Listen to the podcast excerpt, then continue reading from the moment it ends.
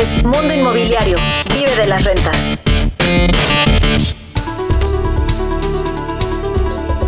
¿Cómo le va? Muy buenas tardes, soy Luis Ramírez, esto es eh, Vive de las Rentas Radio, estamos transmitiendo desde la Ciudad de México para toda la República Mexicana y el sur de los Estados Unidos a través de la frecuencia de El Heraldo Radio en México y a través de Now Media Digital en los Estados Unidos. Me acompañan mis queridos socios co-conductores de ese programa, Mariana Padilla, Pablo Mateos, maestro de las rentas y Eduardo Aguilera. Queridos socios, gusto saludarles. Hoy pues un día importante porque de manera simultánea se está llevando a cabo el único entrenamiento presencial que tuvimos o tendremos este 2022, eh, un entrenamiento en el que estamos compartiendo con alumnos en la ciudad de Puebla y mandamos particularmente un saludo a la ciudad de Puebla, quienes nos escuchan en esta ciudad. De verdad, eh, un día increíble. Es importante la capacitación, siempre lo hemos dicho, la mejor inversión es la inversión que haces en tu conocimiento, en eh, conocer cómo desarrollar ciertas técnicas, ciertos negocios. Y de esto hemos estado hablando hoy todo el día y mañana también estaremos por acá. Eh, ya no habrá un entrenamiento presencial, pero eh, tendremos próximamente el entrenamiento virtual, el reto de 90 días, que también es extraordinario. pero bueno, creo que es un momento importante el que estamos viviendo en la economía. Eh, también pareciera que pronto podría detenerse la guerra eh, Rusia-Ucrania, ojalá que así sea. Y esto pues obviamente, eh, digamos que le sonríe a la economía, le sonríe a los mercados financieros y en consecuencia pues es un momento oportuno para empezar o seguir haciendo negocios. Acuérdense que para invertir en bienes inmuebles, por supuesto las crisis son una oportunidad, porque en las crisis hay buenos inmuebles, buen precio, pero también cuando empieza a sonreír la economía, cuando empieza a haber una luz al final del camino, también es momento de invertir, claro, no en los mismos nichos, no en los mismos lugares, no en las mismas propiedades. Y de esto es lo que te hablamos aquí en este programa, con mucho gusto. Recuerda que puedes escuchar todos los podcasts a través de diferentes plataformas. Mi querido Pablo Mateos, maestro de las rentas, interesantísimo lo que estamos viviendo. Y viene la Semana Santa. Vamos al tip de la semana porque viene la Semana Santa y la gente va a las eh, zonas donde se vacaciona y compran con emoción, Pablo. Sí, Luis, eh, socios, pues muy emocionado de este entrenamiento que estamos teniendo este fin de semana en Puebla, nuestro único entrenamiento presencial del año. Mucha emoción eh, y bueno, muy contento de volver después de dos años a los entrenamientos presenciales, pero también de palpar los avances. Tenemos alumnos que han, que han estado con nosotros en el reto de 90 días, que han hecho otros entrenamientos con alguno de los cuatro socios anteriormente y me da mucho orgullo ver sus avances. Eh, también eh, después de pues, más de dos o tres años que llevamos en Vive de las Rentas formando inversionistas, Em, empezamos a ver, eh, tenemos eh, happy problems, problemas eh, que, que, son bienvenidos, que están teniendo. Dice, Oye, ya, ya, ya conseguí una propiedad, dos de coliving ya o de aparta estudio, ya estoy recibiendo renta hasta la hora, quiero seguir más rápido, pero ¿cómo le hago? Porque ya topé mi, mi, mi, techo, por ejemplo, de capacidad de crédito o ya utilicé todo el endeudamiento. Entonces, eh, este sería mi tip de la semana, ¿no? O sea, una vez que, que, que eh, venzas esos miedos, esas barreras iniciales, empieces con tus propiedades de, de, inversión, pues el mejor problema que puedes tener es este, ¿no? De cómo, cómo le hago para seguir más rápido. Y en esto es lo que nos hemos enfocado en este entrenamiento de bienes raíces, la máquina hacer dinero, en esa escalera de crecimiento, cómo crear estas máquinas de manera que eh, no solo tus inversiones no dependan de tu tiempo, de intercambiar tiempo por dinero, sino tampoco de tu dinero, sino que empieces a, apalancarte bien y a ser muy estratégico en cómo utilizas, por ejemplo, créditos de liquidez, el método BER, que se llama es eh, comprar, remodelar, rentar, refinanciar y repetir. O sea, esa parte de repetir, saber cuál es el camino. Entonces, el tip sería no te quedes en las dos primeras inversiones, sigue creciendo y aprende, apaláncate de los que, de los que ya lo hemos hecho y hemos encontrado maneras para automatizar esto a través de estas máquinas de hacer dinero en bienes raíces. Totalmente de acuerdo contigo, Pablo. Por cierto, hay que seguir a Pablo Mateos, lo encuentran como Pablo Maestro de las Rentas, porque hay un montón de tips en su canal de YouTube increíbles, eh, por supuesto, muy enfocados y además con eh, trabajos visuales muy buenos. Felicidades por esa labor, Pablo Mateos. Eh, están también Eduardo Aguilera, Mariana Padilla. ¿quién, quiere empezar con esta pasión, a comentar acerca de esta pasión, que es compartir, pero fíjense que también hay que tener pasión para aprender, es decir, también te tiene que gustar aprender, tienes que dejarte, tienes que permitir aprender, porque a veces creemos que sabemos todo, ¿no? Y yo en mi caso estoy aprendiendo mucho. Mariana Padilla. Muchas gracias, Luis. Pues fíjate que en este orden de ideas, hablando de compartir con otros y compartir lo que también he aprendido, mi tip de la semana va a ser adoptado porque esta es una enseñanza de dos grandes maestros y amigos, Darren Wicks y Robert Kiyosaki. Y Robert siempre nos decía, hay que estar, nos dice, hay que estar en el filo de la moneda, ¿no? Este, para que puedas ver los dos lados. El problema eh, con muchas personas de negocios o con algunos inversionistas que solamente conocen un lado de las cosas y se inclinan para ese lado y cuando ese lado de las inversiones o de los negocios no está teniendo resultados, entonces van con la ola de pérdidas, ¿no? Y aquí eh, esta enseñanza eh, que yo se la he escuchado muchas veces a Robert y que, en cenas, en pláticas, siempre lo hemos comentado, de estar en el filo de la moneda para poder ver los dos lados, habla justo de lo que decías al principio del programa, Luis, de llega la guerra y entonces con esta guerra se disparan los precios del petróleo y la gente diría, no, pero subió la gasolina, es una pésima noticia. Y de repente para nosotros es una buena noticia porque tenemos inversiones en la zona petrolera más importante de Estados Unidos, que es el sur de Texas, ¿no? Y de repente, bueno, viene también ya el anuncio de que termina la guerra y también es una buena noticia para nosotros porque por otro lado, el precio de los aceros y de muchos materiales de construcción se dispararon en el tema de la guerra y bueno, eso tampoco era tan bueno para nosotros. Entonces, a final de cuentas, si tú estás en el filo de la navaja, no importan las circunstancias externas, si entiendes de geopolítica, macroeconómica y lo aplicas en lo que estás haciendo, siempre vas a encontrar este nicho de ganancia eh, en la industria en la que tú estés. Entonces, ese sería mi tip de la semana.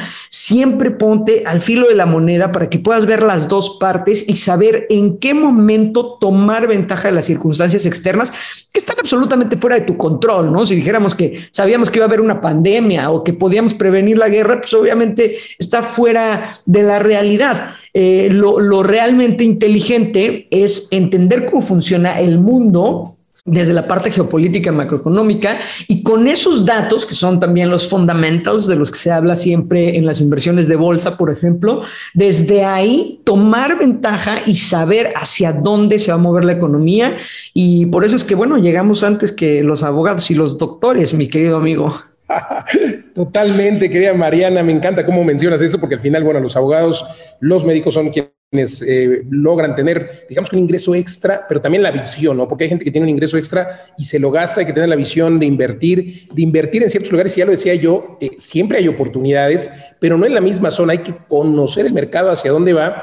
Y fíjate que en el caso, eso que hablabas, Mariana, en el caso de Estados Unidos, pues bueno, han sido grandes corporaciones las que han estado comprando un montón de portafolios, porque desgraciadamente, y es lo que yo he venido diciendo y lo que luego eh, me preguntan, ¿y por qué tengo que invertir? ¿Y por qué invertir en un inmueble? Bueno, en un inmueble, perdón. Bueno, porque estamos transitando en Estados Unidos a un mercado de rentas. Y si en Estados Unidos estamos transitando un mercado de rentas, en México más, o sea, el porcentaje será mayor. Pero ¿por qué estamos transitando un mercado de rentas? Sí, porque estamos entrando a este eh, concepto que incluso ya viene Apple, por ejemplo, Tesla ya también lo dijo, en los que vas a poder tener un coche rentado, un teléfono rentado, pero la casa rentada más. Eh, va a ser mucho más probable que la gente rente porque desafortunadamente el sector de la población que menos tiene, pues no, no puede eh, acceder a un crédito hipotecario, no tiene la seguridad del trabajo, no tiene eh, para pagar un crédito hipotecario, porque además están creciendo las tasas de interés. Y bueno, pero sí tiene que tener lugar para vivir. Y es ahí donde está la oportunidad. O sea, es donde estamos transitando un mercado de rentas y es donde están las oportunidades. Por eso lo quiero invitar ahora que entre a www.vivedelasrentas.com y pueda darse una vuelta precisamente a este catálogo que tenemos de inversiones extraordinarias, además con rentabilidad garantizada en varios proyectos. Entre ahora a www.vivedelasrentas.com porque por cierto quedan pocas unidades. Eduardo Aguilera, interesante esto que estamos viviendo eh, ya rumbo a la Semana Santa. Decía yo que eh, la gente va a ir a vacacionar, muchos van a ir a ver, por cierto, nuestros edificios en Tulum. Bienvenidos, ahí sí, eh, vale la pena conocerlos, pero otros van a comprar con emoción. Sí, Luis, pues una semana intensa, como, como todas las de vida de las rentas, pero esta semana en especial, eh, pues nos tocó ir a ver uno de los desarrollos que, será insigne y, enorme de, de vida de las rentas. Cada vez nos ponemos retos más grandes y eso es lo que me encanta y me motiva. Eh, haber tenido la oportunidad también de estar con, con, los inmobiliarios, con LGC en esta conferencia y hoy pues estar compartiendo con, más de 100 inversionistas, la verdad es que se, vibra una energía impresionante, no solo por todo lo que estamos aprendiendo, sino por el networking, ¿no? La, posibilidad de estar juntos. Yo, yo espero que de aquí no solo aprendan, sino salgan con, con ese equipo de, poder que, que, les permita empezar con el pie derecho en bien raíces y transformar sus vidas. Y, pero bueno, e, esa es la vibra como, como nos sentimos actualmente, pero eh, llegando al tip de la semana y, siguiendo con la idea de Semana Santa, la verdad es que yo los invito a eh, irse con los lentes de inversionista. A mí me encanta vacacionar con los lentes de inversionista y siempre eh, una de las cosas que, yo les aconsejo es irse a, a estas eh, agencias de bienes raíces normalmente pegan un cartelito con, con, los precios y las características y te permite de entrada, llegas a un lugar y te permite de entrada empezar a entender cómo está el mercado. Dices, híjole, esto 100 mil dólares, 200 mil dólares, ¿qué diferencia entre esto? Ah, este tiene dos recámaras, este tiene tres. Oye, ¿y cuánto pagué yo en el Airbnb que estoy rentando?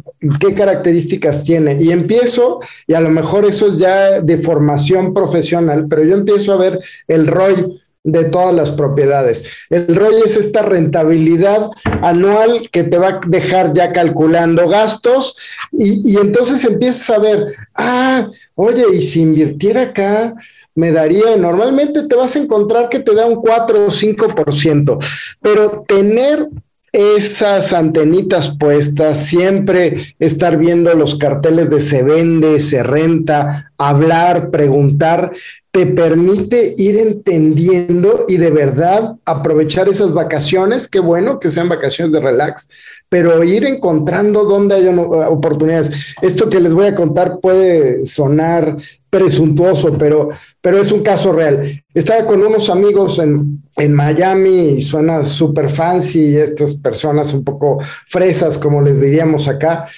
y de pronto veo una casa en una de las principales avenidas, pero una casa horrible, horrible, y digo, wow, esperen, detengan el carro, quiero bajarme a ver, y empiezo a ver, está abandonada, ¿no? Y empiezo a ver si hay cartas bajo el buzón, y me dicen, pero ¿qué haces? Estás loco, está horrible. Y eso es lo que nos da la visión de, inversionistas. Nos ha arruinado, de alguna forma, lo dirían algunos, porque nos gustan las feas, pero las feas es donde tenemos la mayor oportunidad de agregar valor y por lo tanto generar mayor valor para nosotros. Entonces, váyanse vacaciones con los lentes de el inversionista y siempre estén buscando y entendiendo el mercado. Ese sería mi tip de la semana, Luis. Gracias, señor Aguilera. Coincido totalmente contigo. El negocio está con las feas y nuestro mejor amigo, como he dicho este fin de semana en este entrenamiento, nuestro mejor amigo, mi, mi mejor amigo, mi compadre es el Roy. Y, no hablo del diminutivo para los que se llaman Rodrigo, no, hablo de este retorno de inversión. Es nuestro mejor amigo el ROI porque del ROI depende el éxito del negocio. Y justo eh, este ejemplo que cuentas de Miami, querido Eduardo, que, por cierto, no imagino a pesar de que estuviera fea, cuánto costaría esa casa. habrá que ver en qué zona, si en Coral Gables o en, Miami Beach. Pero bueno, el tema es que no imagino qué tan cara eh, puede estar, porque sin duda es una de las ciudades más caras. Una ciudad en la que a lo mejor no vale la pena invertir porque hay también zonas, hay ciudades eh, muy calientes, pero fíjense en dónde invertir. Sí, el negocio está con las feas, pero también es época y momento de invertir en un desarrollo que esté ya en proceso de construcción. ¿Por qué digo esto? Porque obviamente pues ya hay precios acordados. Por ejemplo, nosotros estamos por entregar la segunda fase, no solo precios acordados, sino ya pagamos el acero, ya pagamos el cemento, estamos en acabados en nuestra fase 2. Pongo de ejemplo nuestro desarrollo en Tulum fase 2, que quedan, por cierto, tres o cuatro unidades nada más, todavía muy buen precio porque los desarrollos que todavía no se están construyendo sin duda van a costar mucho más. Entonces, ¿será bueno comprar una vivienda nueva ahora o una vivienda que no se ha construido? Yo, yo te diría que no. Una que está en proceso de construcción, sí, una, una preventa, pero que ya está eh, en proceso, vale la pena porque ya hay precios, costos acordados, por ejemplo, de acero, como nosotros tenemos ya costos acordados en Julbalam, en nuestra, en nuestra cabeza Jaguar en Tulum, eh, porque el acero está subiendo, todo está subiendo gracias a la bendita inflación, que esto sin duda seguirá, seguirá subiendo por todo el, contexto internacional. Entonces, sí hay que invertir, pero hoy no esperar o postergar más esa inversión. Y eh, pues bueno, claro que también ahí está el negocio con las feas. Así es de que, por favor, no vayan, digo, si inviertan en renders, vayan a ver, eh, pero si algo les dicen que se va a entregar en 2024, 2025, 2026, puede ser que ya cueste muchísimo más. Por ejemplo, quien invirtió con nosotros, vuelvo a poner el ejemplo de Tulum, porque hay gente que compró un departamento en dos millones de pesos, eh, justo en Julbalam, y ahora ya valen esos departamentos tres millones, precisamente por la inflación. O quien compró en un millón de pesos en, eh, Smart Depas, que entregamos, iniciamos construcción en diciembre de 2020 y entregamos en diciembre de 2021 y hoy esos departamentos valen el doble o más, vale, de se están vendiendo algunos en 2.3, 2.3 millones y hubo, quien, hubo quien alcanzó a comprar un millón. Eso es el juego de la ganancia. Eh, cuando compras en preventa, pues tienes esta ganancia por comprar en preventa, porque obviamente hubo un descuento. Nosotros vendimos y vendemos en preventa porque hay un descuento por el costo financiero. Pero eh, también es por el transcurso del tiempo, por la plusvalía. Así que sin duda, una extraordinaria opción es comprar en preventa. Y otra vez, eh, que uso de ejemplo nuestra empresa, vivelarrentes.com. Oigan, interesantísimo lo que se está viviendo en el mundo socios, eh, pues vienen eh, cosas muy interesantes. Por ejemplo, la parte de, bueno, ya hablamos de, la parte de el Infonavit eh, ahora y el Fobiste te van a permitir que puedas comprar un terreno, un terreno con el crédito Infonavit. Sería genial, ¿no? ¿Qué opinan ustedes? Sí, no, pues fantástico esos nuevos financiamientos que están ofreciendo en México. Eh, pero a mí me gustaría unir esto que decías, Luis, de la transición a un mercado de rentas, ya lo hemos dicho muchas veces, es un fenómeno global y eh, bueno, esto tiene que ver con, lo, la pregunta que haces del financiamiento de Infonavit, que cada vez se va flexibilizando más para comprar un terreno, para construir, etcétera. Eh, pero, por ejemplo, esperamos que con los créditos Infonavit se abran, por ejemplo, para que tú puedas comprar una propiedad que tenga dos viviendas o que tenga la flexibilidad de convertirse a lo mejor inicialmente, que crezca con tu vida, ¿no? Tú como joven puedas comprar una, una propiedad que tenga dos viviendas y a medida que va creciendo tu familia, pues eh, las incorporas, ¿no? Pero los años, primeros años, pues te ayudas a segunda vivienda a pagar la, la renta, etcétera. Pero este tema de la, del mercado de rentas es muy interesante porque justo esta semana en, en, nuestro programa, en el programa que dirige Luis Ramírez de televisión, de Mundo Ejecutivo, entrevistamos, ¿verdad, Mariana, a Tomás eh, un, consultor experto en, en, vivienda sustentable a nivel mundial, y decía, yo no sé cuántos años tendrá Tomás, pero debe ser eh, parecido a mí, eh, ya casi llegando... Por año, muy joven eh, eh, joven, pero digamos ya de late 40s. Y él dice, yo toda la vida he rentado y me encanta rentar porque así me acerco al trabajo. En lugar de, es, bueno, él no sé si será alemán o, de, o de, de, Europa, pero esa filosofía va llegando en el mundo. O sea, cómo, cómo digamos, tú puedes obtener muchas ventajas rentando en el sentido de flexibilidad, ¿no? Va cambiando tu vida y tú te vas moviendo y no sientes tanto que estás perdiendo por eh, tirar la renta, ¿no? Y yo creo que esto va a ir creciendo. Hemos hecho varias entrevistas últimamente también con los consultores de TINSA en España y aquí en México. Que, dicen lo mismo, ¿no? Hay un mercado, eh, un, mercado institucional que cada vez va, va invirtiendo en, en el mercado residencial y yo creo que se va a ir generalizando esta situación, ¿no? En la que, por un lado, va siendo más afectado vivir en renta porque se adapta muy fácilmente eh, a tus necesidades. Y bueno, el ejemplo extremo es el triángulo de las rentas intensivas que hemos acuñado en Vive de las Rentas, donde eh, mes a mes o casi semana a semana tú puedes adaptar tu vida, el espacio y a las necesidades que necesitas de ubicación, etcétera, o tener incluso dos lugares eh, en los que vas rentando. Yo, creo que falta mucha flexibilidad también en la, en la legislación para ir acomodando esto y no veo otra manera por el incremento de, la, de los costos de, de materiales de construcción, del suelo, etcétera, eh, es imposible que todo el mundo pueda comprar la vivienda en la que viva, además de que no es viable en cuanto a, la movilidad de las ciudades. Ese es un tema de cultura, ¿no, Pablo? Porque yo siempre lo digo, desde que nacemos, mi hijo, cómprate tu casa, eh, es como una meta de vida en la cultura latinoamericana, pero yo más bien creo que sí tenemos que comprar un inmueble, pero con los ojos inversionista, un inmueble que cuando entendamos que un inmueble es un activo y debe ser un negocio y vive donde te acomode mejor vivir. Y es un tema de apegos, ¿no? Porque yo conozco mil historias también en las que me ofrecieron vivo en Guadalajara, me ofrecieron un super trabajo en Monterrey, en Ciudad de México, pero no me fui porque voy a dejar mi casa. Y ese sentimiento de pertenencia a las casas, eh, que no está mal, pero eh, creo que tenemos que entender que un inmueble se puede también vender en el momento que deja de ser negocio, aunque vivas en él. Eh, y grandes inversionistas que conocemos, Pablo, por ejemplo, nuestro socio Armando en España, que tiene varios edificios que continuamente está remodelando, etcétera, y, los, y a eso se dedica, ¿no? Compra, remodela, vende y también eh, renta algunos, pero donde él vive, renta, que no le da la rentabilidad. Claro. No, ¿te acuerdas, eh, Luis? justo el domingo pasado en el webinar Mastermind entrevistamos a Mario Cardona, un alumno de Vive las Rentas. Tú le preguntaste, ¿no te costó dejar tu casa para cuando se casó? Él dejó la casa y se fue a rentar, pero esa casa que dejó ya, ya él había comprado con la mentalidad de inversionista, la fue subdividiendo y le daba una sola renta y pasó a darle cinco rentas. Entonces es un buen ejemplo donde tú puedes ir ordeñando las propiedades de inversión y vives en otro lado rentado con una parte de ese flujo, el otro flujo se va reinvirtiendo y dejarte de Creo que también los tiempos han cambiado. Hace unos años la gente decía, no, no, tu negocio va a desaparecer. Yo oí 20 veces que no, viene raíces ya no va a ser negocio porque los millennials no quieren comprar casa. Y bueno, eh, eh, exacto.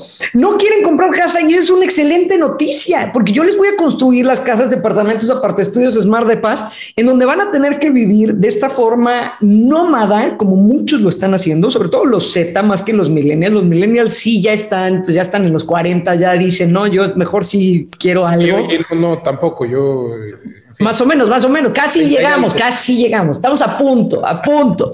Entonces, ahí es a donde viene y a mí me parece muy buena idea que no quieran comprar casa y que tengan esta parte, que además la pandemia lo adelantó 5 o 10 años al futuro eh, con el tema de home office. Y entonces la gente dice, oye, pues yo puedo vivir 15 días en San Antonio, Texas, pero otros 20 días en San Cristóbal de las Casas, porque me gusta el pueblo mágico, y luego me voy dos meses a Tulum, pues no te preocupes, nosotros te rentamos esos espacios donde sucede la vida, donde hagas tu home office. La maravilla hoy es que si tienes un lugar donde tú quieres vivir, cualquier lugar del mundo, y hay buen internet, puedes trabajar. Entonces, esta parte eh, se ha adelantado muchísimo y nos ha llevado a, esta, a dinamizar mucho más el mercado de rentas y por eso es que justamente adelantándonos a todo eso, estamos haciendo las inversiones que estamos haciendo y, regreso un poco al, tip de la semana que dije, es este, este estar en el filo de la moneda. Ok, mucha gente ya no quiere la casa para comprarla, pero sí van a necesitar o tienen la necesidad de la renta y ahí es a donde nos movemos nosotros. Tenemos propiedades que vamos a vender eh, en el tema de construcción, pero también estas otras que se quedan patrimonial para la renta. Totalmente, querida Mariana. Interesante lo que se está viendo en el mundo y siempre, siempre, como tú lo dices, eh, es algo que eh, tienes toda la razón, porque cualquier espacio que utilizamos siempre es un espacio de bienes raíces, el centro comercial, la oficina, la propia autopista, eh, pues es algo por lo que pagas, los estadios, en fin, sin duda, sin duda es muy importante entenderlo y entender que, bueno, nunca se va a terminar porque en la medida que siga creciendo la población, vamos teniendo necesidad de mayor vivienda y más en países como la mayoría de los de Latinoamérica, incluso en Estados Unidos donde hay un déficit de vivienda y en todas las etapas de la vida, ¿no? Una guardería necesitamos para cuando hay niños, un espacio para niños, luego cuando te casas, ya lo decíamos con el entrevistado Pablo del sábado, perdón, del domingo, y eh, luego, obviamente, incluso ahora hasta llegar a los asilos o al cohousing, ¿no? Esta nueva eh, modalidad para envejecer juntos. Oigan, vamos a ir un corte, pero tenemos un invitado extraordinario, Jorge Pérez Jaramillo, arquitecto y planificador urbano regional regional integrante de la MDE Urban Lab. Así es de que vamos a platicar con él de urbanismo. Muy, muy interesante. En todo el segundo bloque, no le cambie mientras des una página, des una vuelta a nuestra página www.vivedelasrentas.com y síganos en todas las redes sociales, Facebook, Twitter, Instagram, TikTok, como Vive de las rentas.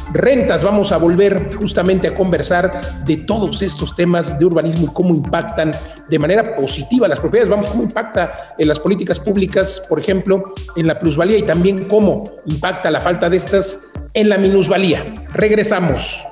Escuchas Mundo Inmobiliario con Luis Ramírez, experto en negocios inmobiliarios. Escuchas Mundo Inmobiliario con Luis Ramírez, experto en negocios inmobiliarios. Continuamos. Estamos de regreso en Vive las Rentas Radio. Estamos transmitiendo desde la Ciudad de México para toda la República Mexicana y para el sur de los Estados Unidos a través de la frecuencia de El Heraldo Radio por frecuencia modulada en 26 ciudades de la República Mexicana y a través justamente de Now Media Digital en los Estados Unidos. Me encuentro, como siempre, transmitiendo con mis queridos socios y co-conductores de este programa, Mariana Padilla, Eduardo Aguilera, Pablo Mateos, todos maestros de las rentas y bueno, eh, usted puede escuchar siempre, siempre este podcast completo para los que están empezando a escucharnos ahora a través de plataformas como Spotify o nuestras redes sociales. Nos encuentra en todos lados como Vive de las Rentas, YouTube, Facebook, Instagram. Y creo, Pablo, Mariana, Eduardo, estamos eh, pues conversando con el invitado de hoy, que es Jorge Pérez Jaramillo. Eh, lo presento, es arquitecto, planificador urbano y regional integrante, eh, en fin, de, un montón de... Eh, es que estoy leyendo el currículum, es, es, tremendo. Ha sido, por ejemplo, asesor de la gobernación de Antoquia, consultor senior del Banco Mundial.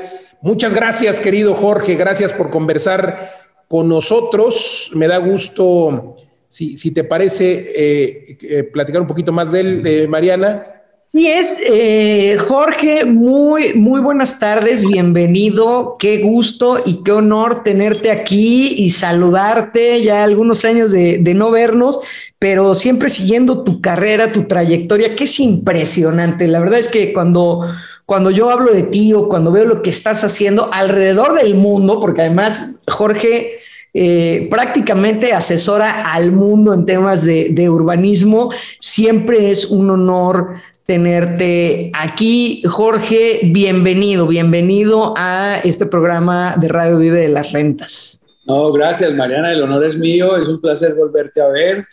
Eh, extraño mucho, que hace mucho tiempo que no nos vemos, pero bueno, eh, pronto habrá ocasión, espero que sí. Muchas gracias por la invitación. Gracias, Jorge. Oye, pues qué gusto. Eh, decía yo antes de ir al corte que es importante cómo las políticas públicas, hablando de urbanismo, impactan de manera positiva en la plusvalía o en la minusvalía, y negativa, claro, eh, en la minusvalía, pero también incluso políticas públicas que parecieran buenas, pues afectan en el costo de las viviendas. Ejemplos eh, de, estas políticas públicas que nos pudieras dar y, luego platicaremos un poco de, por ejemplo, los casos de Medellín que ya se han adoptado en algunas ciudades como eh, Catepec en México. Pero bueno, adelante, bienvenido.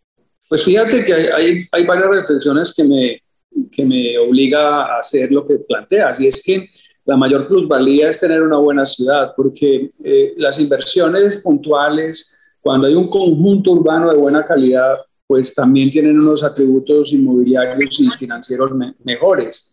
Y son muchos los casos de sociedades urbanas en crisis que a través de procesos de largo plazo han logrado transformar sus dinámicas urbanas y generar mucho más riqueza. El caso eh, en Europa podría ser Bilbao y el caso americano, latinoamericano, pues Medellín es uno de esos casos en donde la inversión positiva en la vida de la ciudad ha generado beneficios económicos para los grupos. De hecho, el reto de la equidad y la inequidad que tenemos en Medellín es muy curioso porque ha habido grandes indicadores de superación de pobreza, de superación de pobreza extrema, de mejora de la calidad de vida de las poblaciones más vulnerables y sin embargo el Gini no evoluciona tanto y es porque también a medida que las personas con mayor vulnerabilidad mejoran, los grupos económicos y la riqueza concentrada también evoluciona. Entonces, son retos muy interesantes y, terminaría diciendo que uno de los retos en el mundo es entender que la planificación y el desarrollo urbano no es un problema de urbanistas y de constructores, sino del conjunto de la sociedad. Pues mucho gusto, Jorge. Aquí Pablo Mateos.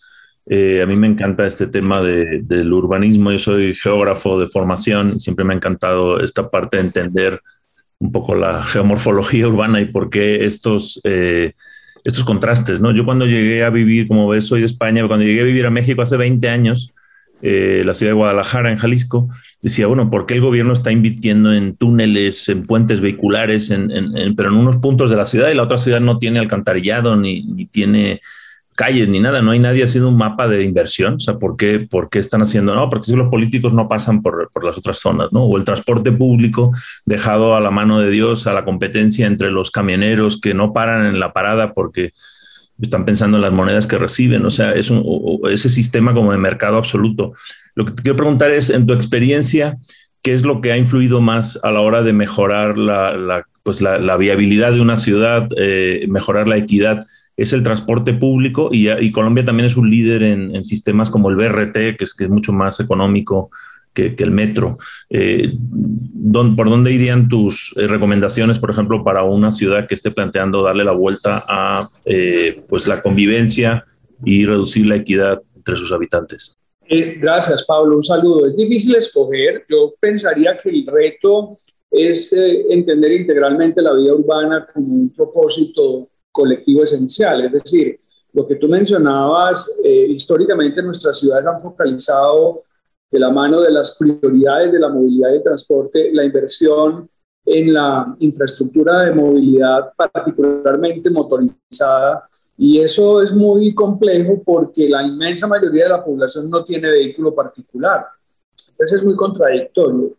Lo que nosotros aprendimos en Medellín, eh, por ejemplo, que es un caso que siempre puedo citar, eh, fue debido a la gravedad de las circunstancias. Es decir, yo pienso que Medellín representa en la historia de los últimos 30, 40 años la crisis global de la urbanización. Todos sabemos que hoy es eh, la primera vez en la historia de la humanidad donde más gente vive en ciudades que en áreas rurales o en el campo. Y América Latina es el territorio más urbanizado del mundo. Entonces, estos no son asuntos menores. Y claro, hacer ciudades, lo que yo llamo eh, ciudades completas es urgente porque la mayoría de las áreas urbanizadas del sur global son urbanización precaria. Y entonces, claro, cuando uno piensa en el edificio particular, en el entorno del edificio, su espacio público, sus cualidades paisajísticas, pues eso hay que hacerlo y es un derecho que tienen los particulares que hacen una inversión. Pero también tenemos que entender que eh, la ciudad existe en términos de que nuestros edificios también reciben visitantes, hay gente que trabaja en ellos, hay gente que eh, intercambia socialmente en todos los niveles de la ciudad, no es solo en los espacios públicos representativos o en los barrios, sino en cada milímetro cuadrado de la ciudad se da vida pública y se da vida de interacción. Con lo cual, pensar la ciudad como un todo y entender que hay que generar espacios públicos de inclusión en todos los niveles es urgente. Alguna vez en un foro sobre inclusión social, pues todos nos focalizábamos en la gente más vulnerable y, algunas personas coincidíamos en que en los barrios de lujo hay urgente necesidad de inclusión social porque son barrios segregados, barrios de la exclusión, barrios sin vida colectiva. Y tú como geógrafo entiendes que la ciudad lo más maravilloso que representa es el propósito de vida social que ha hecho que la humanidad pueda ser productiva, creativa, talentosa y que transforme la vida para bien de los demás. Muy interesante, querido Jorge. Oye, eh, de verdad creo que eh, hay que entender, eh, socios, que las ciudades las hacemos todos. Por supuesto, el gobierno propone, pero yo creo que la sociedad dispone, porque esto que hemos visto en ciudades o lugares como Medellín, en esta zona con más rezago, más pobreza, en donde al hacer esta intervención, eh, por supuesto, insisto, conjunta, esto es bien importante, eh, pues la gente incluso protege este entorno, no cuida este entorno.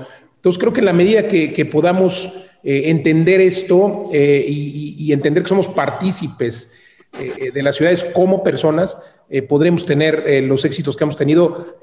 hablamos de Medellín, pero bueno, en el caso, por ejemplo, de algunas zonas en Ecatepec, en México, eh, o las famosas favelas en, Brasil, en Río de Janeiro, que algunas que han sido eh, pacificadas, digamos, entre comillas, pero bueno, creo que es importante siempre el entorno, el entorno en el que se ponen de acuerdo las personas, por lo menos para pintar sus casas, entonces, del mismo color, etcétera. Entonces, creo que eh, ese sería lo que tenemos que entender, que la ciudad la hacemos y la debemos cuidar todos. Así es, socio Luis, Jorge, un gusto, Eduardo Aguilera. mira, me, me llama poderosamente la atención todo lo que comentas, no lo había reflexionado tan claro, pero es un hecho que cada vez más las ciudades, por lo menos en el entorno, en México, tienden a irse aislando, tienes razón, o sea, la gente se protege en cotos, la vida social se, se disminuye. Y estaba justamente el fin de semana, no sé si conozcas la colonia Condesa en Ciudad de México, y estaba desayunando en un cafecito y encontrar a la gente bailando, haciendo ejercicio, dialogando en, frente de, un gran parque eh, digo, híjole, ¿qué, ¿qué, parte de ciudad que además me, lleva mucho a, Europa, a estas ciudades que se caminan mucho mejor que, que, se andan en carro. Y luego el contraste, por ejemplo, con Estados Unidos, ¿no? Estados Unidos es una ciudad, son ciudades normalmente planificadas para los carros, ¿no? Caminando es imposible. Alguna vez lo hemos intentado, Luis, y tenemos que caminar kilómetros para encontrar algo, ¿no? Tiene la policía. Entre camellones, y autopistas y demás, está cañón pero hasta ahora lo reflexiono como que hemos dejado esa parte humana y lo ligo con algo que alguna vez eh, hemos platicado, Pablo, este tema de, la urbanización de las ciudades coloniales, ¿no? Que partían de, de, un centro y un kiosco y donde estaban los poderes, pero también había un centro social de imán que coordinaba todas las cosas y eso lo hemos perdido. E, es muy interesante. ¿Qué podemos hacer? Porque, porque evidentemente son consecuencias, sí, de mala planificación, pero, pero un tema de, de, seguridad, ¿no? Creo yo que eso es lo que más nos ha hecho irnos cada vez más atrincherando. ¿Qué podemos hacer para darnos cuenta que estamos perdiendo tanta riqueza humana con esta forma de hacer ciudad y desarrollos, porque ahí es donde entramos también, Mariana, como desarrolladores. Hacemos cotos, ¿no? Donde, ay, sí, aquí vives aislado, nadie te va a molestar.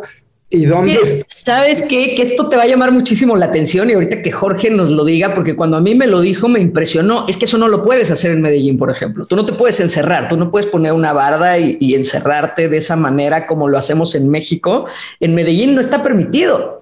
Digo, a mí cuando Jorge lo comentó, yo dije, ¿cómo crees? ¿Cómo que viven así al aire libre? No puede ser, o sea, se van a meter, pero, pero es parte de la regla urbana, ¿no? Entonces, encontraron una forma distinta de vivir que nosotros, a nosotros nos daría miedo, no lo haríamos, ¿no? Muy distinto. Ahorita que nos lo comente eh, Jorge, porque a mí sí me llamó mucho la atención y me espantó. ¿Y cómo es un impacto en la principalía, no? Porque un gated, eh, una gated community, por ejemplo, en Estados Unidos es más caro que la que está al lado afuera, igual en México. Cuéntanos, Jorge. Pues lo, absurdo es que nosotros aprendimos de la mano, ustedes saben, indicadores de terrorismo, de carros bomba. En Medellín había en algún momento 1.500 secuestros por año, se robaban 45 vehículos al día.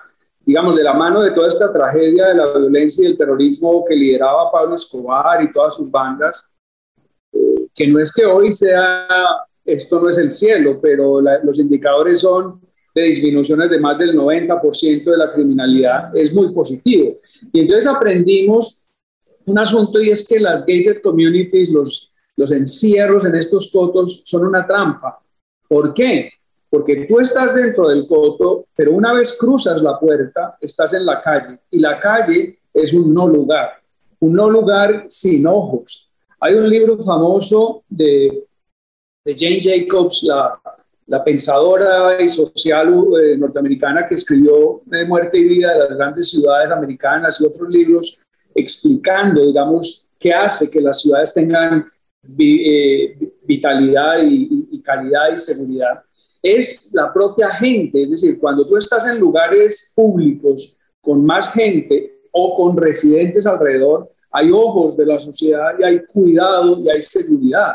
Pero cuando tú estás, como ocurre en tantas calles que se han construido recientemente en México, por ejemplo, que son estos kilómetros de cotos con muros a dos, tres metros de altura cerrados, la calle es un no lugar, es tierra de nadie, un lugar propicio para la violación de los derechos de las personas, para la violación incluso física. Entonces, en, en Medellín y en general en Colombia, no se permiten en las normas urbanísticas de las ciudades cerramientos sólidos. O sea, tú puedes poner enrejados, eh, algunas jardinerías, pero tienen que permitir contacto visual interior-exterior, porque incluso un jardín puede generar una condición de inseguridad. ¿Por qué? Porque impide el contacto interior-exterior a niveles extremos y vuelvo y digo, el espacio público se vuelve tierra de nadie. Yo creo que a nosotros la violencia y la crisis nos enseñó mucho sobre la vida pública. Incluso, eh, voy a decirlo porque es verdad,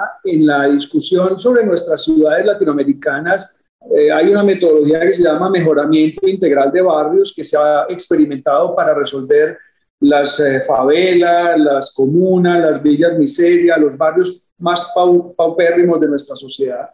Pero nosotros en Medellín hablamos de mejoramiento integral de barrios para los barrios de alto estándar porque también son espacios que requieren eso. Es decir, cuando tú encuentras, eh, por ejemplo, en el caso de Medellín, el barrio del poblado, que no hay biblioteca pública, que no hay parques públicos, porque todo el mundo resuelve individual o colectivamente en su propio coto eh, la vida, pues lo que termina por ocurrir es que no hay vida pública. Y termino esta larga argumentación diciendo que lo que a ti te maravilla de ir a Roma, de ir a Londres o de ir a Nueva York o a, Condesa es la vida pública, la vida de calle, la vida de interacción, poder conocer personas, poder encontrarte. yo me acuerdo que en Manhattan estaba tomando una foto de un edificio y me encontré, me, me choqué con, ay, se me fue el director de cine y su esposa. Eh, es decir, uno, uno, uno entiende que la vida urbana, lo maravilloso que tiene es esa vibración de relaciones. Y es el escenario, el ecosistema en el que se produce el arte, la literatura, pero también los negocios y la política. ¿Cuál es tu ideal de urbanización en todas las perspectivas, desde las famosas ciudades de 15 minutos en cuanto a movilidad, pero también en cuanto al cambio climático, etcétera? ¿Debemos seguir creciendo hacia arriba? ¿Cómo? ¿Cuál es tu ideal?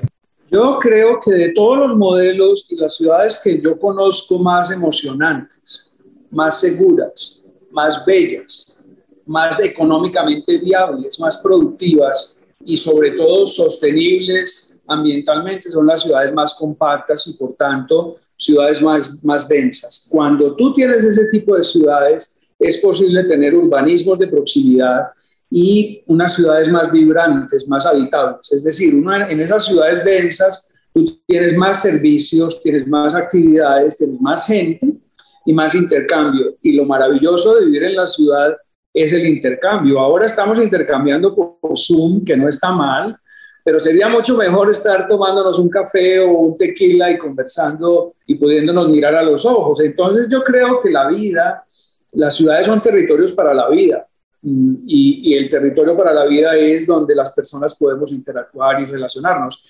De modo que yo creo que, vuelvo y digo, ambiental, económica, política y socialmente, la ciudad productiva, la ciudad maravillosa es una ciudad más compacta y más densa. A mí me, encanta lo que dices porque yo siempre hablo de eso, de que construimos los espacios donde sucede la vida.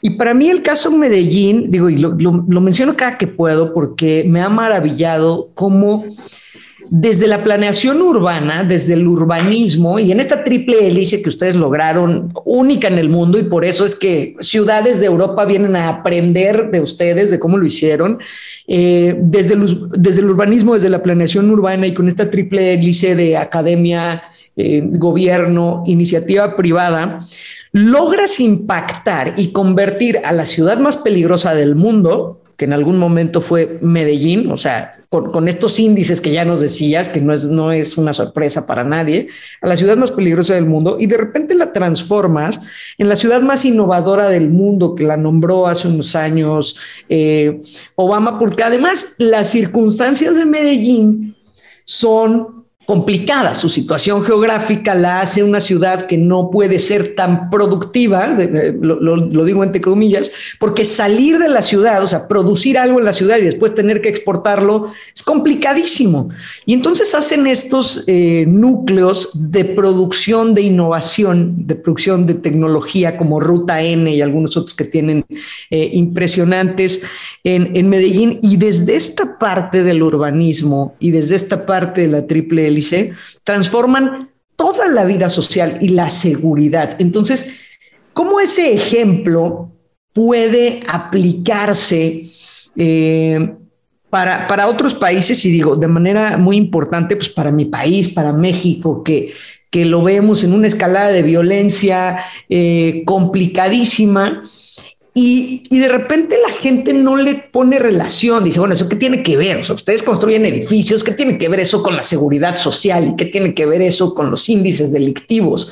Eh, y, sí me gustaría un poco que nos hablaras de esta, de esta acupuntura urbana que hicieron ustedes, de estos muy puntual, que con pequeñas cosas de repente la transformación era impresionante y cómo es que nos tenemos que involucrar los que nos dedicamos al negocio de bienes raíces en este tema. Pues Mariana, eh, voy a hacer una precisión y es que en cualquier caso la gente debe tener cuidado que Medellín no ha resuelto su problema, digamos. Lo que nosotros hicimos fue salir del, del agujero más profundo en que estábamos y hoy tenemos la luz, pero nos faltan décadas de trabajo para hacer una sociedad como merecemos. Pero iba a decir esto, eh, yo creo que el punto de partida es la ciudad es la gente y por tanto el sector privado, como todos los sectores de la sociedad, tenemos que adquirir una conciencia diferente de que más allá de ideologías de extrema izquierda o de extrema derecha o de cualquiera, es la sociedad es un propósito colectivo siempre de cualquier régimen económico y político. Entonces, entender la ciudad como un propósito para vivir juntos, para vivir eh, en condiciones dignas es esencial. Lo que pasó en Medellín es que la gravedad de la situación nos puso a todos frente a un futuro inviable. Y entonces ahí no había opción para nadie. Y todo empezó con un proceso democrático desde el punto de vista de la creación de la democracia local en Colombia, que no existió hasta el año 88. Lo segundo fue diálogo social. Es decir, yo recuerdo que mi vida inicial profesionalmente hablando era en una sociedad que conversaba empresarios, sindicalistas, líderes culturales, académicos, políticos, toda la sociedad construyó acuerdos fundamentales hacia el largo plazo, eso hay que hacerlo. Y luego entender que no hay fórmula o, una receta simplista. ¿Por qué? Porque en Medellín se combinó la planificación social, la planificación económica y la planeación física. No es la una o la otra, no son excluyentes. Tú no puedes pensar, como algunos han creído, que solo el urbanismo y la construcción de edificios públicos, infraestructuras públicas, cambia una ciudad. Cambia si hay políticas públicas, si hay incluso capacidad fiscal, porque sin plata no hay amor en política, pero luego hay que hacer las grandes transformaciones físicas, que son estos proyectos catalíticos del cambio. Entonces, para resumir este argumento, en Medellín se construyó democracia, diálogo social, políticas públicas, primer ramo. Segundo, de la mano de la conciencia colectiva, estructuras presupuestarias, porque sin inversión no hay capacidad de cambio. Entonces, aquí aprendimos a pagar impuestos y a que esos impuestos se focalizaran, muchos de ellos, en resolver las brechas sociales. Pero al final, las infraestructuras también se focalizaron en buena medida en completar la ciudad incompleta. Todo esto que acabo de decir junto lo que permite decir es, es un negocio colectivo resolver las brechas colectivas. Brechas colectivas no solo eh, superación de la pobreza, sino acceso a la educación pública, acceso a la salud pública, transporte público, espacio público, recreación y deporte público, con una economía que crece, una economía que prospera y que todos ganamos. Termino con un ejemplo que es muy lindo. En la normativa urbanística de Medellín desde principios de este siglo hay un asunto que llamamos las obligaciones urbanísticas. El sector privado de Medellín, inmobiliario, paga mucho más en cada metro cuadrado de construcción que en el resto del país. ¿En qué? En que hay esa contribución que se llama obligaciones urbanísticas que va a construir espacio público, a construir equipamientos públicos como escuelas, bibliotecas, parques, áreas recreativas, hospitales. Y entonces la norma permite que un edificio que está en un barrio, barrio digamos de alto estándar, un porcentaje importante de esa contribución va a los barrios más populares o más vulnerables. Y con eso eh, ha habido un ejercicio, mm, digamos, solidario por la equidad colectiva. Interesante, Jorge Pérez. Me, suena un poco este impuesto famoso que se planteó en la Ciudad de México hace unos dos o tres años, contribución a mejoras. Se acabó el tiempo, te agradecemos mucho, muy interesante, pero proponemos que vuelvas a venir en un par de semanas porque hay muchos temas en el tintero. Gracias, Jorge Pérez Jaramillo, arquitecto y planificador urbano y regional, integrante del MDE Urban Lab. Gracias por conversar con nosotros. Gracias a ustedes. Un abrazo. Gracias, señora Mariana Padilla. Síganla como Mariana Padilla. Top Pablo Mateos, maestro de las rentas. Eduardo Aguilera de las rentas. A mí me encuentra también en redes sociales como Luis Ramírez Mundo Inmobiliario. Y sobre todo, recuerde que puede escuchar el episodio completo y todos los podcasts anteriores que, en los que tratamos de compartirle cómo vivir de las rentas en todas las plataformas. Gracias. Hasta la próxima. Esto fue Mundo Inmobiliario. Vive de las rentas.